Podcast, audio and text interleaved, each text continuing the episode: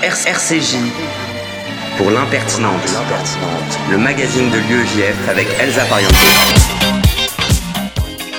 Bonjour à tous et bienvenue dans l'impertinente, l'émission de l'UEJF sur RCJ 94.8 que vous pourrez retrouver ensuite en podcast sur l'application et même sur Spotify. Au sommaire, ce midi, nous retrouvons dans quelques secondes notre invité Frédéric David, directeur général Opinion à l'IFOP. Puis Murciano vous parlera d'un projet social de l'UEJF. Ce sera ensuite au tour de Raphaël Azan, nouveau président de l'UEJF parisien, de partager avec nous ses projets. Noah Meguira prendra alors le micro pour son moment pop culture et on retrouvera enfin Noémie Madar, présidente de l'UEJF. L'impertinente sur RCJ, c'est parti pour une heure.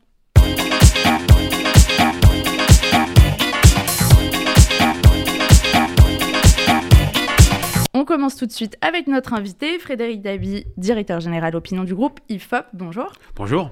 Merci d'avoir accepté notre invitation. Vous publiez avec Stewart Shaw La Fracture aux éditions Les Arènes, une grande enquête sur la jeunesse d'aujourd'hui, une génération de vous rappeler les étiquettes qu'on lui colle, génération sacrifiée, génération Z, génération Greta Thunberg et autres. Mais au-delà de ces étiquettes, ce livre, ce sont des ressentis, des projections, de nombreuses clés de compréhension de ce en quoi ils croient, ce en quoi ils se reconnaissent, même si je suis tentée de dire nous, car ce sont plus de 1500 jeunes entre 18 et 30 ans qui ont été interrogés évidemment, plusieurs réponses euh, nous interpellent. Être heureux, le sentiment d'avoir la chance et la nécessité d'avoir un idéal pour vivre, ces trois indicateurs ont un peu dégringolé en 20 ans chez les jeunes. Euh, est-ce que c'est encore un indicateur important, le bonheur pour eux? Sur quels critères ils reposeraient? Euh, Est-ce qu'ils mettent pas leur énergie ailleurs Oui, vous avez raison et merci pour la présentation du livre, c'est tout à fait ce qu'on a voulu faire avec Seward Shaw, hein, comprendre euh, cette euh, jeunesse à, laquelle on accole trop souvent de sobriquets, d'étiquettes, parce qu'elle est assez euh, insaisissable, elle est très diverse, ce n'est pas un bloc monolithique. Et c'est vrai que on a regardé ces trois indicateurs. Un indicateur, comme vous le dites, le bonheur, ça peut être du bonheur personnel, individuel, collectif l'idée de vivre dans une société, une, plutôt vivre une période malchanceuse ou chanceuse et d'avoir un idéal. Et c'est vrai que sur ces trois indicateurs, on a eu un véritable effondrement. Quand dans un sondage fait d'opinion, et l'UEJF connaît euh, les sondages faits d'opinion, il y a eu des reculs de 3, 4, 5 points, il s'est passé euh, fait quelque chose. Quand il y a 27 points sur le bonheur, et notamment sur l'item, la réponse très heureuse, parce que euh, entre dire que je suis très heureux et plutôt heureux, il y a une vraie différence. Quand on perd une trentaine de points sur la, période euh, de chance ou de malchance et 40 points sur l'idéal, il s'est passé quelque chose. Et dans le livre, on montre que ce n'est pas que la période euh, Covid qui a été une sorte d'accélérateur, d'amplificateur d'un malaise plus grand. Il y a eu une jeunesse qui a été touchée par l'attentat du 13 novembre, qui a encaissé des chocs, qui a le sentiment qu'elle vit un choc climatique et qu'elle est la seule à euh, prendre conscience de cela face à l'inaction des euh, politiques. Mais ce qui est vrai, et c'est rare, qu'une dimension euh, personnelle bouge autant en à peine 20 ans, puisque la mm. dernière enquête qu'on avait faite, la, dernière enquête Nouvelle Vague, datait de 1999. La crise sanitaire, évidemment, qui est passée par là qui, elle, contrairement à ce qu'on pourrait penser, n'a pas transformé euh, les jeunes en êtres euh, résignés. 62% des 18-24 ans et 63% des 25-34 ans pardon, témoignent d'un état d'esprit euh, positif, 10 points de plus que leurs aînés en tout cas, une confiance en eux et en l'avenir. Qui dit quoi de notre société? Voilà, bah, elle montre que l'épisode Covid a, a, été un véritable fait cataclysme. Chaque jeune dans sa, dans sa euh, diversité l'a vécu de manière euh, identique. Ça a forgé des représentations, peut-être une conscience générationnelle. Il y a eu la génération du feu euh, en 1914. Il y a peut-être sa génération Covid où tous les jeunes, c'est des chiffres qu'on a mis en avant dans, cette, dans ce livre, ont le sentiment qu'ils ont été sacrifiés, qu'ils ont été peut-être un peu stigmatisés, qu'ils vont payer la dette du futur alors que le grand public ne s'y intéresse pas. Ils ont surtout perdu ce qui fait le sel de leur vie, les rencontres, la vie affective. Mais pour autant, on ne peut pas les réduire au Covid. On ne peut pas dire que c'est une génération Covid, puisque très vite, et l'enquête dont vous parlez a été faite en, euh, en février dernier. En février, il y avait encore le Covid. Mmh. Emmanuel Macron venait de, euh, venait de hum, refuser un troisième euh, confinement qui allait venir deux mois après. Bah, pour autant, il reste optimiste. Il se projette positivement dans l'avenir. C'est peut-être le fait que c'est une jeunesse, ce terme bien sûr est un peu galvaudé, une jeunesse résiliente, puisque ils ne font que subir des chocs depuis mmh. quelques années. Charlie, le 13 novembre, les questions euh, environnementales, euh, la question de l'insertion euh, professionnelle. Une petite nuance, donc les 25-30 ans dont vous parlez sont moins optimistes parce que ce sont ceux qui sont dans cette génération qui a du mal à s'insérer et qui est inquiète pour son avenir.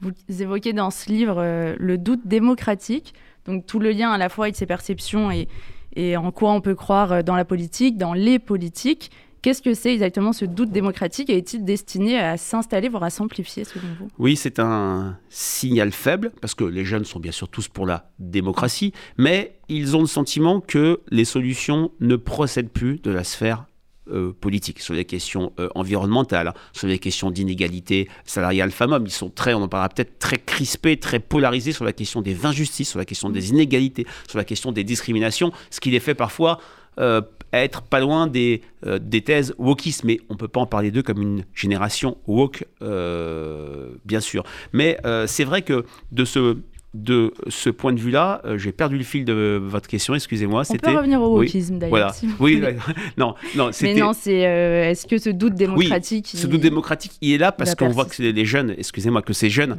euh, sont 84% à ne pas avoir voté aux, élections régionales. Ils vont voter sans doute plus fortement à l'élection présidentielle. Ils croient en la magie présidentielle. Mais ce qui est frappant, c'est qu'ils croient de moins en moins au principe de représentativité. C'est-à-dire qu'ils sont dans une logique où, comme la sphère collective échoue, eh ben, c'est l'action individuelle qui est euh, prônée. Qui mieux que moi euh, peut faire avancer une cause à laquelle je crois? Et donc dans ce cadre-là, ce qui est au cœur du principe démocratique, la représentativité, la délégation de pouvoir, ils y croient de moins en moins. Ils vont, j'espère, y croire pour l'élection euh, présidentielle, mais c'est un des fils rouges, de, une de lignes de force de ce livre, c'est que le Covid a amplifié le doute sur tout ce qui est collectif, le collectif s'appelle l'État, la structure euh, démocratique, un parti euh, politique, même si les associations sont quand même préservées. Et ce doute démocratique fait que de plus en plus, les jeunes voient euh, le vote sous l'angle de la vanité, sous l'angle de l'inutilité. À quoi ça sert de voter? Car les politiques, le pouvoir n'est pas capable de faire avancer les choses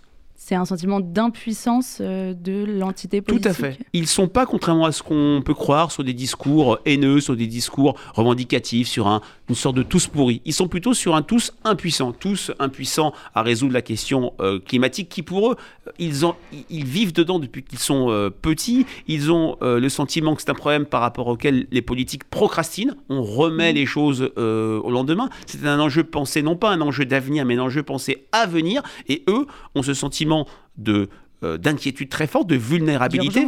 Oui, d'urgence. Ils font, euh, ils font euh, eux-mêmes le constat que faisait Paul Valéry après la guerre. Nous autres civilisations savons que nous sommes mortels. Ils ont un sentiment de vulnérabilité extrême. Ils sont 1 sur 5 à déclarer, c'est bien sûr du déclaratif, il ne faut pas prendre ce chiffre au pied de la lettre, à déclarer vouloir peut-être prêt à, être, à se sacrifier, à mourir pour le climat, car ils ont le sentiment que les choses n'avancent pas. Donc c'est moins une critique sur de manière très générique un rejet euh, épidermique de la sphère politique, c'est plutôt un tous impuissant et le fait que les solutions ne sont pas là et ne procèdent plus de la sphère euh, politique, elles peuvent plutôt euh, procéder de la sphère individuelle, voire des entreprises.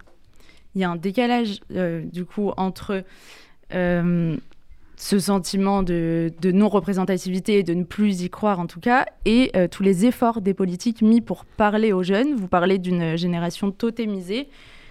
Est-ce qu'il y a encore une pertinence dans ces efforts pour parler à cette génération et, la façon de le faire Alors vous mettez euh, parfaitement le doigt sur un des éléments du folklore euh, présidentiel. On y revient dans le livre avec Stewart. Shaw. C'est à chaque élection, les politiques font des efforts, s'adressent aux jeunes, même ceux qui sont très mal vus des jeunes. Euh, un François Fillon, lors de son dernier meeting en 2017, alors qu'il est très faible chez les jeunes, adresse beaucoup de signaux aux jeunes. Et c'est vrai que là, on est sur euh, quelque chose qu'on n'a jamais vu, puisque le président lui-même communique beaucoup auprès des jeunes, sur des canaux jeunes, fait des propositions. Tous ses adversaires sont aussi sur un créneau jeune. C'est pas une nouveauté. François Hollande, en 2012, disait que son programme, c'était la jeunesse. Mais là, ça prend une proportion très forte. Alors, ce qu'on peut espérer, c'est que les jeunes répondent. C'est vrai que j'ai parlé de cette abstention très forte, mais elle n'est pas écrite euh, pour une élection euh, présidentielle. On a vu par le passé des jeunes voter massivement, même plus que l'ensemble des Français, en 81, en 95, en 2007, mais pour le dire un peu directement, les jeunes votent quand ça en vaut la peine. Alors est-ce que cette euh, démultiplication d'efforts va payer? Est-ce que l'irruption d'acteurs nouveaux pourrait les intéresser? En tout cas, il n'y a pas une fatalité à une abstention, à une abstention forte des jeunes à l'élection présidentielle de façon euh, plus transversale, après la crise des Gilets jaunes, qu'on pourrait qualifier de crise euh, sociale, les conséquences sociales de la crise sanitaire, est-ce que le facteur classe sociale et potentiellement niveau de diplôme aussi pèse beaucoup sur cette enquête Oui, alors elle pèse moins que le facteur générationnel. On l'a dit euh, tout à l'heure, on a vraiment des différences entre les 18-24 ans. Déjà pour le vote, on va pas y venir, mais c'est une différence forte, les primo-votants par rapport aux autres. Les 18-24 ans plutôt protégés, qui restent très optimistes, qui ont déjà, euh, se projettent déjà dans l'après-Covid, et les 25-30 ans, qui sont plus sur un vote Rassemblement national, sur un vote Zemmour, si ce dernier est euh, candidat, qui sont beaucoup plus inquiets, qui voit la société se, se déliter, qui croit de moins en moins euh, aux solutions politiques, aux solutions collectives. Mais bien sûr, le facteur de classe joue sur la place dans la société française, dans le sentiment d'injustice, mais quand même, ce qui nous a beaucoup euh, frappé, c'est à quel point, et c'est peut-être le seul point saillant sur cette crise du Covid, cette crise a homogénéisé la parole et les perceptions des jeunes en faisant même peut-être une génération. Pas une génération Covid, mais une génération qui a été touchée par cet événement hors norme, inouï. Ils sont 85% à dire notre génération est à part. En 1957, au moment de la première enquête de Nouvelle Vague, il n'était que 17%, un tiers à peine avant, avant mai 68. Sur les valeurs, globalement, les jeunes sont euh, assez d'accord avec le reste des Français. C'est sur le mot France qu'il y a un décalage assez impressionnant. 22e place chez les jeunes quand on leur demande quel euh, terme ils préfèrent, entre guillemets, mm. parmi euh, plusieurs, hein, famille, responsabilité, modernité, etc. c'est la première place chez les Français d'une autre génération. Se reconnaître dans l'entité France, c'est dépassé aujourd'hui? Alors, Dépassé, non, mais dans cette euh, jeunesse qui ne croit plus qu'à l'action euh, individuelle, qui se replie sur des sphères euh, intimes et privées dans l'après-Covid, oui, le totem France joue moins. Il y a quand même une très forte majorité qui sont fiers d'être français, 71%, mmh. moins que l'ensemble des Français, plus que l'ensemble des Français. Et là, c'est une vraie nouveauté. Ils ont une impression de déclin du pays, et je dirais que la France, ils y croient, mais c'est peut-être moins leur affaire que par le passé, parce que c'est une génération, à la différence des autres générations passées, qui se reconnaît dans la mondialisation. Elle est dans une mondialisation euh, heureuse parce que pour eux, la mondialisation, c'est une manière d'expérimenter un monde qui est à la, à la portée euh, de leurs mains. Et c'est vrai que les critiques sur la France sont beaucoup plus sévères que l'ensemble des Français, même si, on l'a vu, et c'est aussi un des leviers qui euh, explique le succès du vrai faux candidat Zemmour, les Français sont aux trois quarts, ont le sentiment que la France n'est pas vraiment en déclin, mais connaît une sorte de déclassement sur la mondialisation justement, et en tout cas la capacité euh, d'ouverture à d'autres cultures. Euh, sur l'accueil des étrangers, par exemple, la proportion de jeunes qui est favorable est plus importante euh, aujourd'hui qu'il y a 20 ans. Mm. Euh, on est plus à gauche euh, en 2021 qu'en 1999. Alors sur cette question, il y a un véritable paradoxe qui n'est pas en fait un paradoxe, qui est une forme d'ambivalence et un signe de, de désidéologisation des jeunes. Ils sont, comme vous le dites, favorables au droit de vote des étrangers, favorables à l'accueil des euh, réfugiés, 20 points de plus que l'ensemble des Français. Ils ont le sentiment de vivre dans une société multiculturelle. Pour autant, quand on leur propose une phrase célèbre qui avait été prononcée par Jean-Marie Le Pen il y a une trentaine d'années sur la préférence nationale, en période de crise, les emplois doivent être réservés en priorité aux Français, ils sont presque trois quarts à dire oui. Alors, est-ce que ce sont les mêmes jeunes? Oui, ce sont les mêmes, mais ils n'ont pas, euh, je dirais, euh, une mémoire politique qui les prémunirait euh, de ce type de, type de perception. Ils sont, de ce point de vue-là, extrêmement éclectiques en même temps et ils sont sur le principe favorable à cette euh, mondialisation, donc à ses conséquences, l'arrivée d'immigrés, de réfugiés. Ils sont pour une logique d'intégration, pas pour une logique d'assimilation. Chacun doit venir avec ses, avec ses différences, mais les questions de la crise économique, notamment chez les 25-30 ans, les poussent à une certaine radicalité, parce que cette phrase, hein, comme je le disais, c'était ce qui faisait débat il y a une trentaine d'années, une quarantaine d'années même, quand Jean-Marie Le Pen a euh, surgi dans la scène politique française nationale au début des années 80. Autre sujet que vous évoquiez euh, tout à l'heure, le wokisme. Si on se réfère à une autre enquête euh, IFOP, on va rester euh, corporate. Merci. La pensée woke elle-même est peu connue des Français, 14% de notoriété, dont 6% seulement voyant vraiment de quoi il s'agit. C'est pas non plus la priorité sociétale des jeunes, mais vous décrivez un terrain jeune quand même de plus en plus fertile à ces idées. Voilà, ils ne sont pas woke, beaucoup ne savent pas ce que c'est. Vous vous rappelez, c'était une enquête pour l'Express, je crois, qui était le, le journal qui avait fait la première enquête Nouvelle Vague avec nous dans les années 50. Euh, Et c'est vrai qu'ils font du wokisme sans le savoir. En tout cas, ils croient au pilier du wokisme. Premier pilier, le sentiment que la société française est injuste, discriminatoire, systémiquement, C'est-à-dire c'est ça qui fait une vraie différence avec euh, des mobilisations de l'UEJF, de SOS Racisme dans les années, euh, dans les années 80. Et deuxième pilier du wokisme, ils sont sur une défense et sur une visibilité très forte des minorités. Tout ça les pousse à sacraliser les minorités, sacraliser le fait religieux, ne pas, pas tous, ils sont une petite, ils sont une minorité importante. D'ailleurs, le, le, déclencheur pour moi, personnellement, de ce livre, c'était une enquête pour Marianne il y a près d'un an. On avait 34% des jeunes qui considéraient que Samuel Paty, 15 jours après sa mort, avait eu tort de montrer euh, des caricatures. C'est cette incapacité à opérer la distinction entre,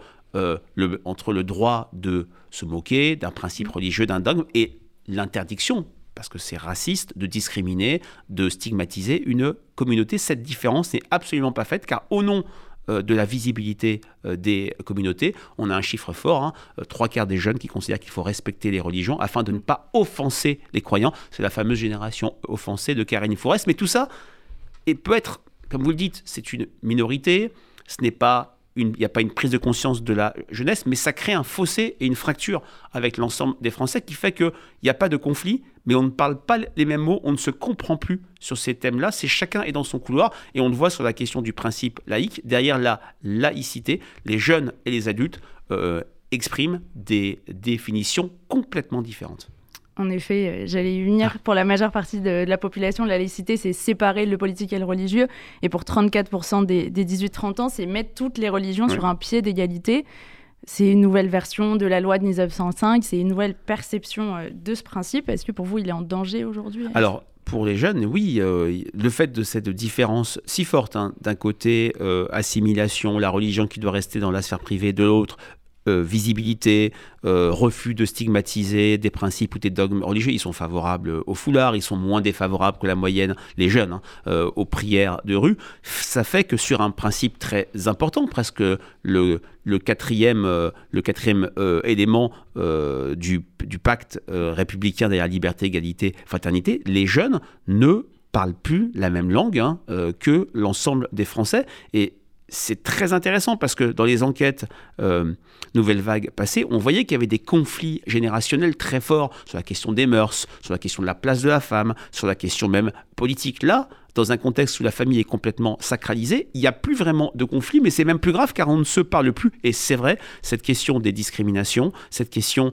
euh, de voir qu'il y a 4 euh, jeunes sur 10 qui, considèrent que l'État français est un État raciste, donc c'est quand même quelque chose qui, moi, m'a personnellement marqué, comme euh, c'est pas ce que je pense, mais c'est intéressant de comprendre pourquoi ils disent ça. Euh, c'est cette question qui n'est pas du wokisme, mais qui constitue ce terrain fertile à la pensée woke, à la pensée de prise de conscience de discrimination euh, systématique. Et enfin, parlons euh, un peu d'avenir, un avenir euh, somme toute assez proche 2022. À la question seriez-vous prêt à voter pour cette personnalité en 2022 Voici le quintet tête.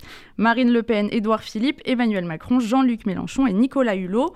Les extrêmes, des candidats du dépassement euh, des clivages revendiqués, l'écologie, mais pas forcément avec Europe Écologie Les Verts, les jeunes ne voteront pas pour la gauche ni la droite traditionnelle en 2022 bah, c'est vrai qu'il y a un mouvement très fort. On, raconte l'histoire du vote à, la présidentielle du côté des jeunes. Souvent, ils n'ont pas voté comme l'ensemble des Français. Et depuis quelques années, ils votent très fortement comme l'ensemble des Français. Il y a une perte de la singularité jeune. C'est vrai qu'ils euh, privilégient euh, Marine Le Pen et Emmanuel Macron, mais il y a une vraie euh, césure générationnelle. Les 18-24 ans qui apprécient les efforts du président. Il y a un effet Manu, il nous ressemble. Il y a un effet de distinction par rapport au personnel politique classique. Choisissent Macron. Les 25-30 alors, on a testé Éric Zemmour, il était beaucoup plus faible, ça date de février, ça a bien sûr peut-être changé son plus sur un vote Le Pen, mais un vote d'adhésion à Marine Le Pen. Et c'est vrai que les partis euh, traditionnels, qui ont déjà connu un 21 avril en 2017, peinent à susciter l'intérêt des jeunes. En tout cas, il y a un hiatus, et vous le disiez très bien, entre des jeunes qui sont vraiment, ils sont trois quarts à se déclarer engagés personnellement sur le climat,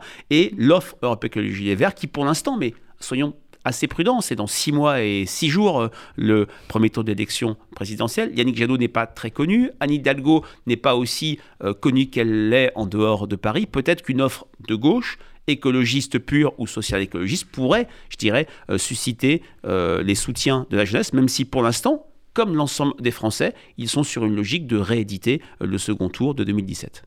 Merci beaucoup, Frédéric David, d'avoir été avec Merci. nous. Je rappelle le nom de votre livre et je le montre à l'antenne quand même.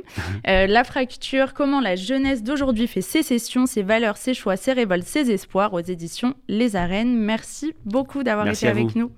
Et on se retrouve tout de suite après un peu de musique. C'est le nouveau son d'Ed Sheeran, Shivers.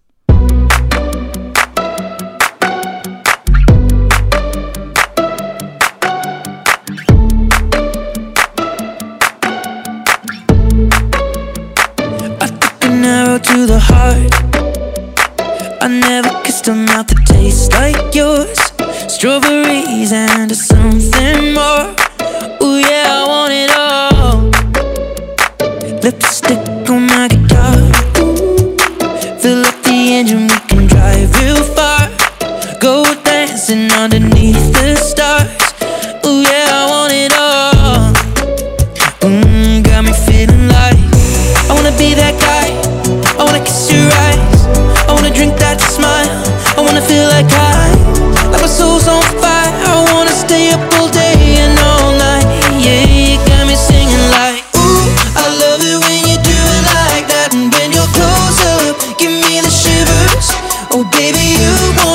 still listen like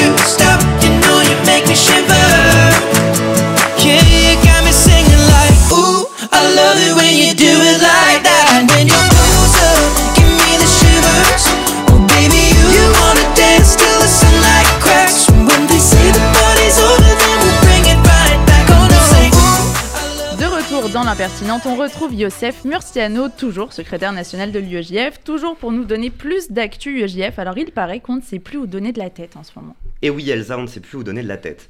Entre les trois sous-cas-parties de jeudi soir, les trois assemblées nationales, générales pardon, de jeudi dernier, pas le même jeudi, celui d'après, qui ont vu se renouveler les sections de Paris 1, de Assas et de Nice. C'est dur à suivre. hein. C'est reparti pour une semaine à essayer d'être partout à la fois. La section de Grenoble organise son premier Shabbat plein de l'année le 8 octobre. Au même moment, plus près de la mer, le Shabbat annuel de la section Assas No Jews Heureux, troisième édition, se tiendra à Deauville. Ah, ah, ah. Noam, arrête de me regarder avec tes grands yeux, No Jews Heureux, c'est plus facile à comprendre quand même que Shaway. Bah ouais, mais no Jews, c'est-à-dire pas de juifs. Donc euh, si pas de juifs et on est heureux. C'est No NOS. Oh là là, c'est pas possible. Plus sérieusement, la section de l'UEGF Kiné prévoit quant à elle le sien le 22 octobre. Donc, cher peuple de l'Union, que vous soyez futur kiné, fier assassin ou habitant des montagnes grenobloises, vous savez quoi faire. Contactez vos sections via leurs pages Instagram respectives et venez profiter d'une ambiance shabbatique comme on les aime, d'un moment de rencontre et de détente. T'as vraiment dit le mot assassin là. Donc ok, le mec se croit dans Harry police, Potter. hein. Si. Merci Noël. Tu crois que qu'on ne voit pas avec tes lunettes tes lu- oh, C'est pas passé. C'est pas passé. Bon, c'était une belle relance, mais c'était pas passé. Euh, bon Harry, j'ai entendu dire que Soutien J reprenait cette semaine. Eh bien écoute, rien ne t'échappe, oui, Soutien J, le programme d'aide aux devoirs proposé par les militants de l'UEJF pour les élèves en situation de précarité a repris cette semaine, toujours en partenariat avec l'école Progress et le CASIP. Chaque semaine, jusqu'à la fin de l'année, les étudiants, donneront leur dimanche matin et quelques heures de sommeil pour accompagner des élèves de la 6e à la terminale pour préparer leurs devoirs et examens. Depuis près de 20 ans, Soutien J, c'est chaque dimanche, des pains au chocolat et un Nina Sushi bien mérité.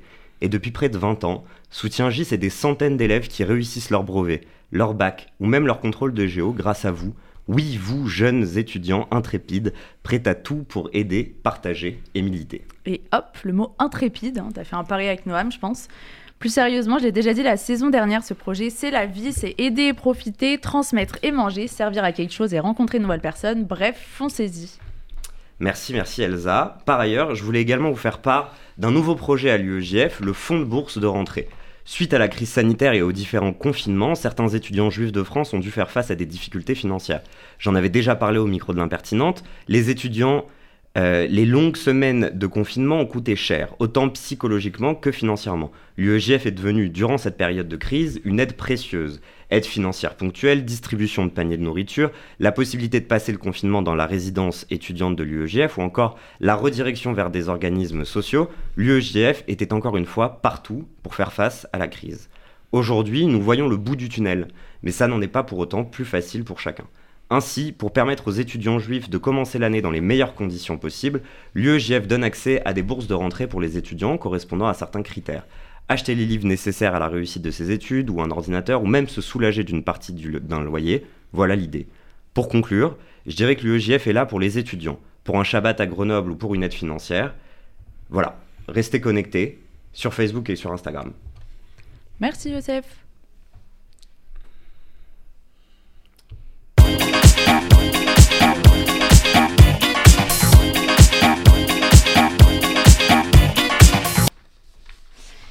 Et euh, sinon, parce qu'on n'a pas débriefé quand même de, cette petite euh, interview entre nous.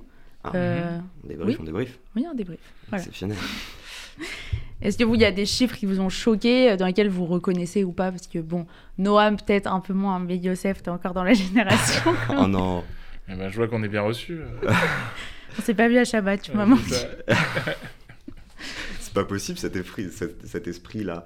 Euh, non, mais écoute, moi, c'est le, enfin, c'est la phrase, la, phrase sur la, sur la préférence nationale de Jean-Marie Le Pen qui est acceptée aujourd'hui comme par le trois quarts des, des, jeunes sondés. Enfin, j'ai trouvé ça assez, euh, assez fou, quoi. Il y a, euh, il y a un vrai, enfin, il y a une vraie acceptation. En fait, il y a une vraie acceptation de, de thèses, de d'extrême droite, comme si c'était logique et normal, quoi. Ouais, ce qui était dit aussi sur le côté, euh, le vote pour Marine Le Pen, c'est pas un vote de contestation, c'est un vote d'adhésion. Euh, ouais. Qui fait un peu flipper. Mmh. Mmh. Euh, non, moi je pense que, après, de ce que j'ai lu et de ce que j'ai entendu de, de, ce livre et de, et de ces, ces, sondages, je pense que ce qui ressort beaucoup, c'est aussi le fait que peut-être beaucoup de jeunes aujourd'hui ben, se reconnaissent plus dans l'universalisme, mais aussi peut-être un manque, euh, un manque d'éducation euh, à la diversité et à l'autre, et qui fait que qui fait qu'aujourd'hui, par exemple, ben, certains se tournent vers le wokisme parce qu'ils ont envie. De... En fait, le... on parle du wokisme euh, comme d'un gros mot, etc. Mais c'est-à-dire à la base, ça part d'un bon sentiment. C'est-à-dire en fait, c'est l'idée de vouloir aider l'autre, de vouloir aider des minorités, etc. Alors après, c'est une dérive parce que on rentre dans des particularismes, dans des particularismes, mais euh, dans la survisibilité des minorités, mais en fait, euh, ça part, ça part de, quelque chose. Donc en fait, on se rend compte que la place a été prise par des théories euh, un peu farfelues, j'allais dire, mais non, mais pas farfelues, mais pas, très, pas très universalistes. Mais qu'en fait, certains ont laissé la place, et peut-être qu'il y a un manque d'éducation, même à la laïcité. J'entendais Frédéric Dabi sur la laïcité. C'est vrai que la laïcité a été un peu tordue par le politique ces derniers temps, notamment autour de la loi du voile, mais aussi on se rappelle des examens sous-scellés euh, pendant les fêtes et pendant Shabbat, qui avait fait un scandale euh, sorti par Mediapart et qui avait mis, qui avait mis fin à ces pratiques-là. Et en fait, peut-être que euh, justement, il faut réinvestir le, le, débat public et réinvestir le, lieu public avec des choses bah, un, un peu plus sexy pour les jeunes et un peu mieux expliquées. Peut-être que c'est pas perdu. Et réinvestir le terrain aussi à l'université sur ces thématiques et sur bien d'autres. C'est maintenant le moment de la section de la semaine. À l'heure où les assemblées générales fleurissent, nous retrouverons Raphaël Azan, président de la section Paris 1. Salut Raphaël. Salut. Je t'en prie, présente-toi. Alors, euh, je m'appelle Raphaël Azan. Je suis en troisième année de licence de gestion donc euh, à Paris 1, à la Sorbonne. Et euh, je viens de reprendre du coup la tête de la, de la section de l'UEJF à Paris 1. Et pourquoi tu rejoins l'UEJF Alors, pour plusieurs raisons. Euh, déjà, euh, l'une des premières, c'est que l'UEJF aujourd'hui, c'est une asso euh, influente et qui joue un gros rôle à l'université. Donc, on représente un vrai poids pour les étudiants juifs, dans le sens où on peut, on va dire, représenter leur compte auprès de la présidence ou auprès des différentes instances de l'université. Aussi, je pense que l'UEJF, c'est un lieu de partage et de rencontre. Donc euh, c'est une vraie opportunité pour moi euh, d'être à la présidence de cette section dans le sens où euh, j'aurai plein d'opportunités de, de rencontres du coup. Et enfin, c'est pour redonner, on va dire, une image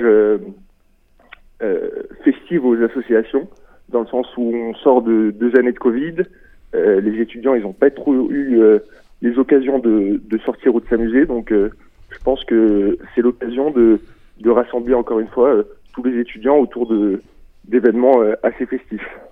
Est-ce que tu peux nous parler un peu des projets pour euh, ta section dans l'année à venir? Oui, bien sûr. Donc, premièrement, j'aimerais bien organiser prochainement une séance de cinéma autour d'un film qui s'appelle Trop d'amour. Donc, c'est un film qui a été réalisé sur euh, la grand-mère d'une fille que je connais et qui, euh, enfin peut-être dame du coup, est rescapée d'Auschwitz et avec une vie formidable. Et donc c'est un peu un film sur sa vie et comment elle vit. Donc ce serait intéressant de proposer ça aux étudiants. après, donc comme je l'ai dit, des événements un peu plus festifs, des événements entre les différentes sections et peut-être des événements avec d'autres associations. Et euh, sinon, quelle est ta vision de l'UEJF pour les étudiants de la Sorbonne? Alors, euh, ma vision de l'UEJF, euh, donc, comme je l'ai expliqué, donc c'est une asso à la fois militante et étudiante. Donc, c'est important de, de, garder ce côté hybride, dans le sens où l'UEJF, c'est une association avec des valeurs, c'est une association qui milite pour ses valeurs. Et donc, c'est important que les étudiants comprennent mais c'est aussi important qu'on qu'on garde euh, cette euh, cette vision de d'association de, étudiante qui organise aussi euh, des événements pour le, le, plaisir des étudiants et pas seulement pour le côté militant du coup. Et sinon, si tu as un dernier mot à nous dire. Bien sûr. Alors, donc, ouais, j'aimerais conclure sur donc, le fait que l'UEJF, c'est une association qui possède du coup des, des valeurs et qu'il est important de, de, de, de, se mobiliser pour ces valeurs, donc euh, contre le racisme, contre la xénophobie ou contre le racisme, euh, contre euh, l'antisémitisme, pardon. Et donc, euh, c'est très important pour moi euh, que qu'on continue à, à, à, se mobiliser pour ces valeurs. Euh, donc, c'est une des raisons pour laquelle j'ai pris la présidence de l'UEGF à Paris 1 et, et donc de prolonger le, le, dernier mandat de, de Jérémy Chenda, le dernier président de l'UEGF euh, parisien, qui a très bien fait le, le travail euh, l'année dernière et que j'espère euh, je pourrai continuer aussi bien. Bah, J'espère aussi. En tout cas, on te souhaite beaucoup de réussite pour cette année. Salut. Merci beaucoup. Salut. Interlude musical à présent avec Soprano en feu. Je suis en feu, je suis chaud, je suis chaud, je suis chaud, je suis en feu, je suis chaud, je suis chaud, je suis chaud, je suis en feu. Comme Zinedine Zidane face à l'équipe du Brésil. Je suis en feu. Ce soir tout me sourit, même Monica Bellucci. Je suis en feu.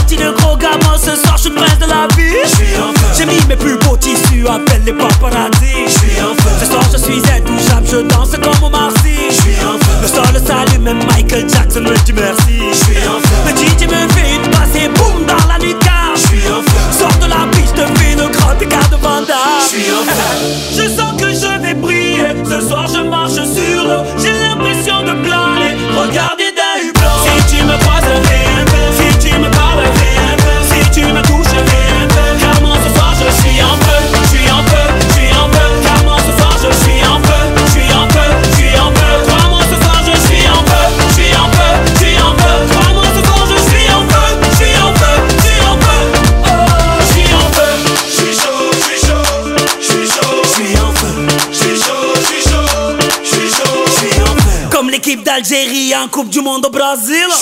Ce soir je suis un warrior, appelle-moi Stephen Curry. Je sors de deux heures de sport, amène-moi des tirineurs. Comme ce grand blondinet énervé contre Freezer. Ce soir je ne joue pas, mais je repars avec les trophées. Tu m'appelais Kirikou, ce soir je suis John Covey. Comme la sœur de Beyoncé dans l'ascenseur avec Jay-Z. Ou comme les trois petits à 6h du mat sur mon lit. Je sens que Ce soir je marche sur l'eau. J'ai l'impression de planer. Regardez d'un hublot. Si tu me croises. Si tu me parles. Si tu me touches,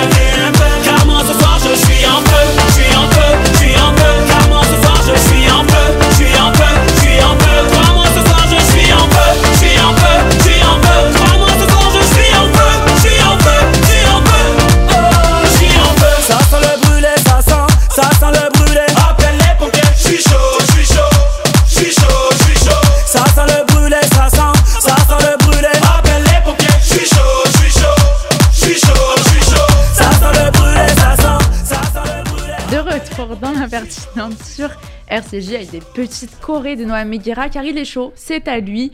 Noam, après cette profusion de fêtes, tu es de retour et tu vas nous parler de culture et de calamar. Bonsoir Elsa, bonsoir les reilles Quelle joie de vous retrouver ce lundi. À propos, est-ce que ça vous le fait à vous aussi avec les fêtes? L'impression de ne vivre que des week-ends et des lundis? Non? Bon ok, deuxième beat de la saison. Je savais que c'était une mauvaise idée de vous faire participer de toute façon. Bref, moi le lundi, bah j'aime pas trop. Sauf les lundis d'impertinente bien entendu. Oh. Faudrait pas se faire virer un lundi en plus sur un malentendu. Même si je suis obligé de me lever à 11h pour écrire une chronique à la va-vite, bah ouais, moi le week-end je suis occupé. Et de le l'envoyer peut-être, hein, Ouais, un de te l'envoyer à midi et demi. Enfin, midi et demi, c'est bonjour. bah ouais, moi le week-end je suis occupé et j'ai pas le temps d'écrire, mais je culpabilise. Hein. Pas trop non plus quand même, Mm. faudrait pas exagérer. Ça m'arrive, posé en chillance dans mon canapé devant Netflix et je me dis, de quoi je vais parler cette semaine? Et là je trouve une blague nulle et je me dis, ça va le faire, ça va le faire. Pour nos auditeurs les plus âgés ou les moins anglophones, chillance, c'est la francisation du verbe to chill. Hmm. Mais what, what it mean? Chill.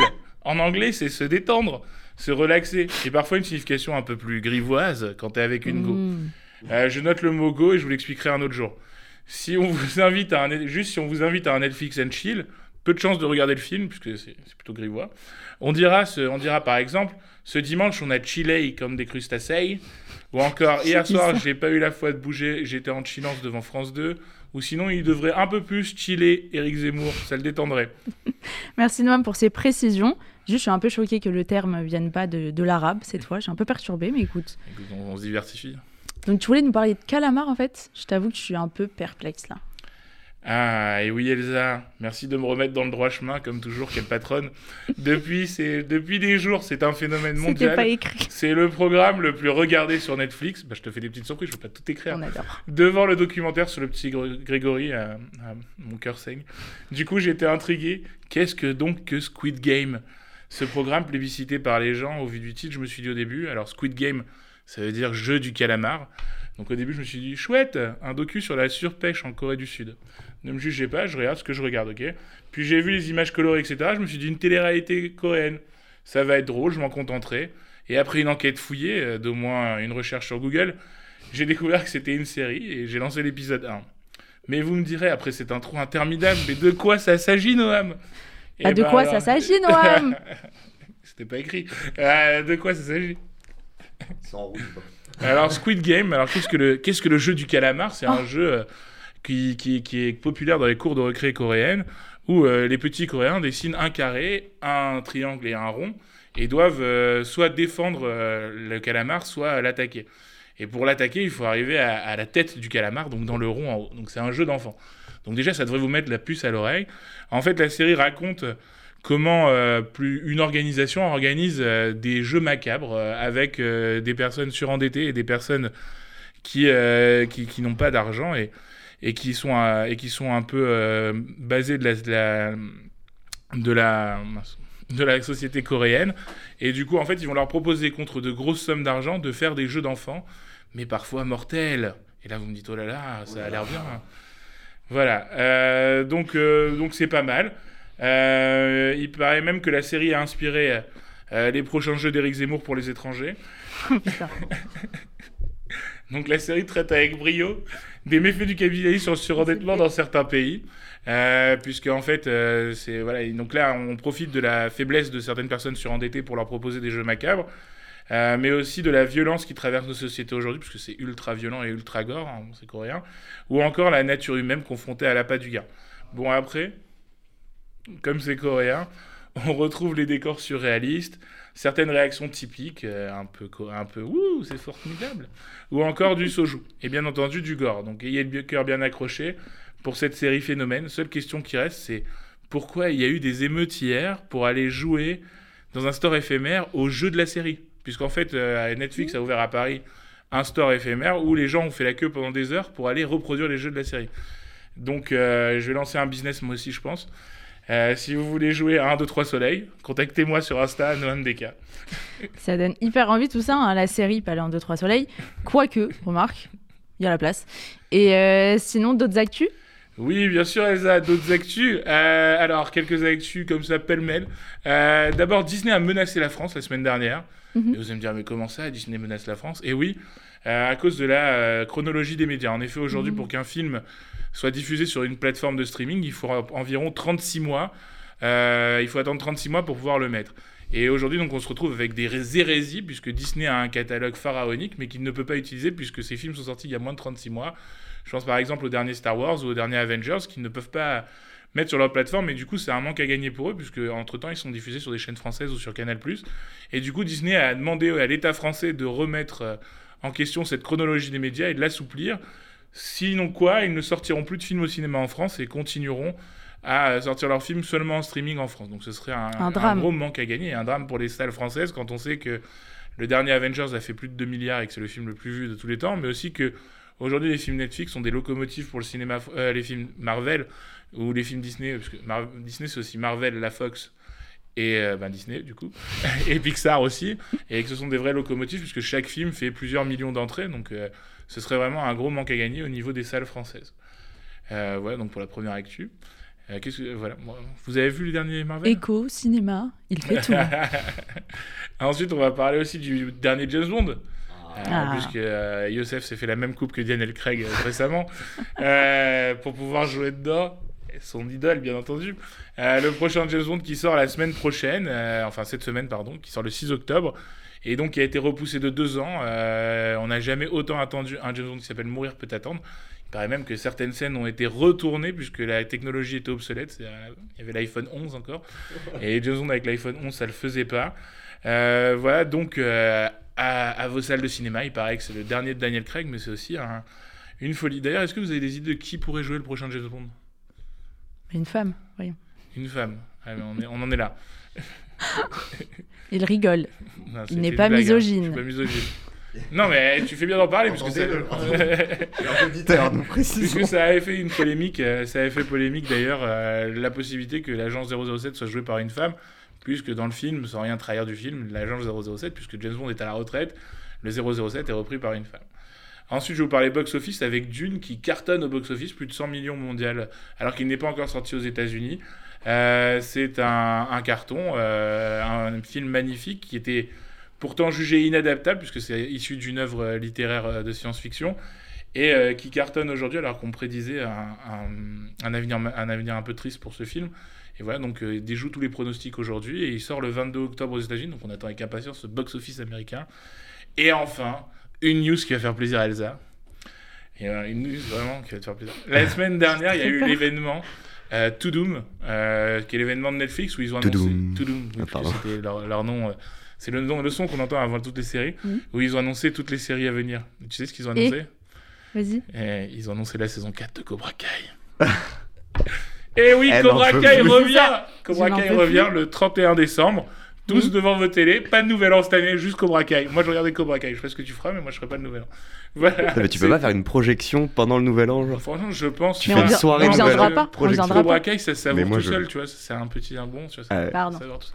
Bref, voilà. On veut pas te pour- déranger plus. C'est tout pour les actus. Euh, J'en profite aussi parce qu'aujourd'hui, c'est l'anniversaire de ma mère pour souhaiter un bon anniversaire. Oh, c'est bon. Voilà, et on se voit bientôt pour d'autres news euh, actu et d'autres news euh, cinéma. Euh, Voilà, bonne soirée. Merci, Noam.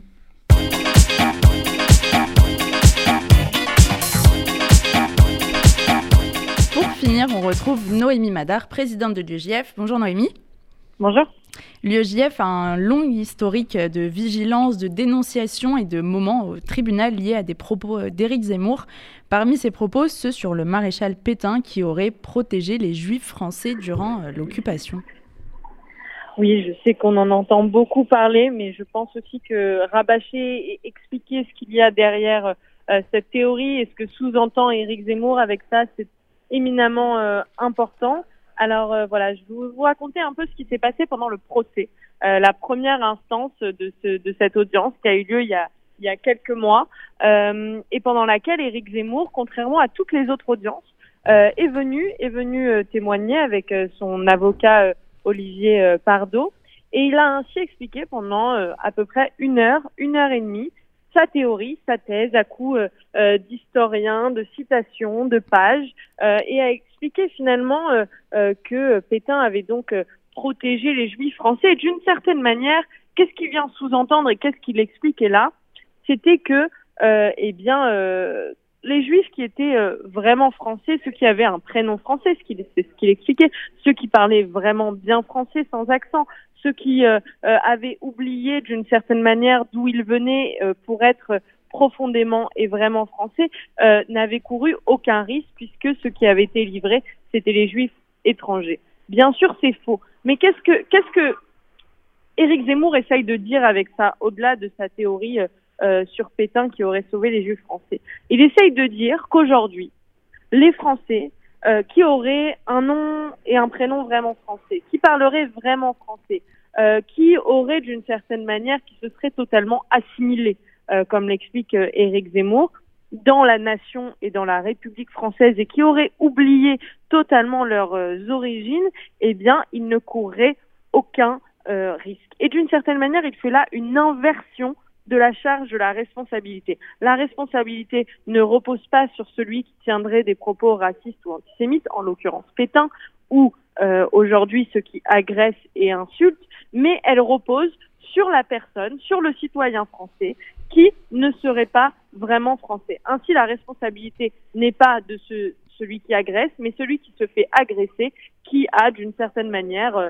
euh pas fait bien son travail d'assimilation, comme viendrait l'expliquer euh, Éric Zemmour. Et c'est en ça euh, ici que au-delà d'être très grave comme propos, ça vient éclairer euh, sa théorie, qui est une théorie profondément raciste et profondément antisémite. Euh, et j'aimerais bien euh, voir Éric Zemmour sur les marchés français si jamais il se lance en campagne au moment où certains éleveurs lui proposeront du porc. J'aimerais bien voir sa réaction et si son assimilation est, est au point qu'il le laisse sous-entendre sur les différents plateaux. Merci beaucoup Noémie. Merci. Dernière chanson de l'émission, au titre assez évocateur, c'est Kobe Marimi avec Yala Bye.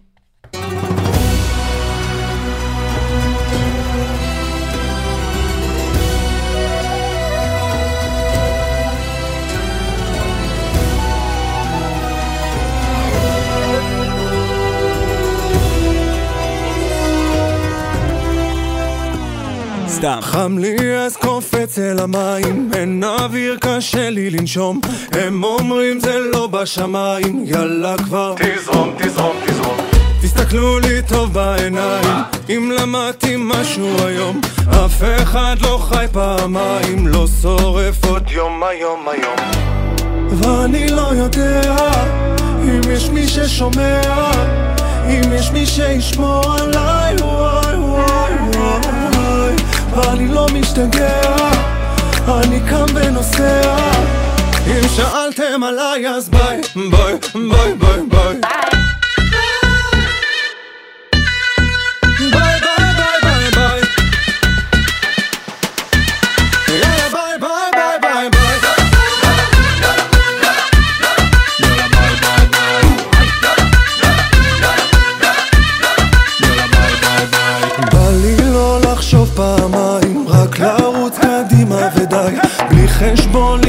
לשמיים. חם לי ועולה לי הדופק, שמת לב שלי על השולחן, ים אנשים כבר רואים את האופק, אף אחד לא מוכן לזוז מכאן. ואני לא יודע אם יש מי ששומע, אם יש מי שישמור עליי, וואי וואי וואי, ואני לא משתגע, אני קם ונוסע. אם שאלתם עליי אז ביי, ביי, ביי, ביי, ביי. יאללה! ביי,